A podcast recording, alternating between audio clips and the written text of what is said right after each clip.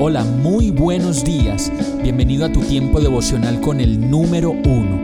Qué alegría saludarte con la certeza de que Dios está obrando en tu vida su perfecta y buena voluntad, ya sea porque estás aprendiendo de un momento difícil o porque estás disfrutando de su amor a plenitud con paz y tranquilidad.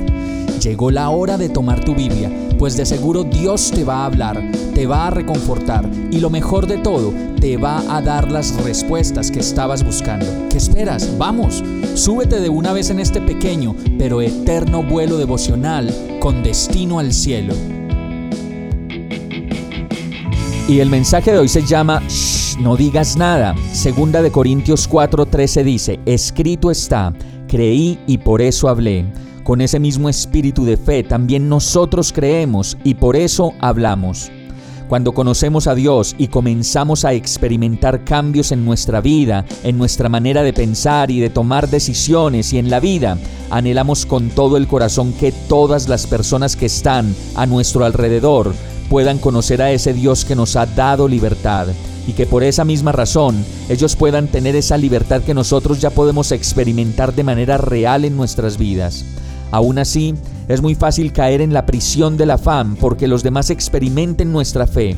Y se vuelve una prisión porque cuando no recibimos la respuesta que esperamos de los demás, la frustración puede venir y envolvernos en el error de forzar a los demás y en el error de perder la calma por algo que nosotros no le podemos poner tiempos ni límites. Pues así como nosotros logramos conocer a Dios en un momento determinado de la vida, asimismo cada cual tiene su tiempo con el Señor, y solo Dios puede agendar esa perfecta cita para el día que Él ya lo tenga dispuesto. Por eso más bien nos podemos quedar en el suave murmullo y simplemente entender que Dios nos dice, Shh, no digas nada, el dueño del tiempo soy yo y el momento feliz de ese encuentro con las personas que amas yo ya lo tengo más que programado y ya tiene fecha, día y hora. Vamos a orar. Perdóname Señor, perdóname por querer acelerar lo que en tu tiempo yo no puedo agendar ni cambiar. Hoy te doy gracias por haber llegado a mi vida en el momento justo y cuando más yo lo necesitaba. Descanso en ti y en ese tiempo que tú ya tienes preparado para que las personas que amo te puedan ver, te puedan sentir y se puedan rendir completamente ante tu voluntad. Por eso, oro a ti agradecido por todo lo que tú eres y haces, en el nombre de Jesús. Amén.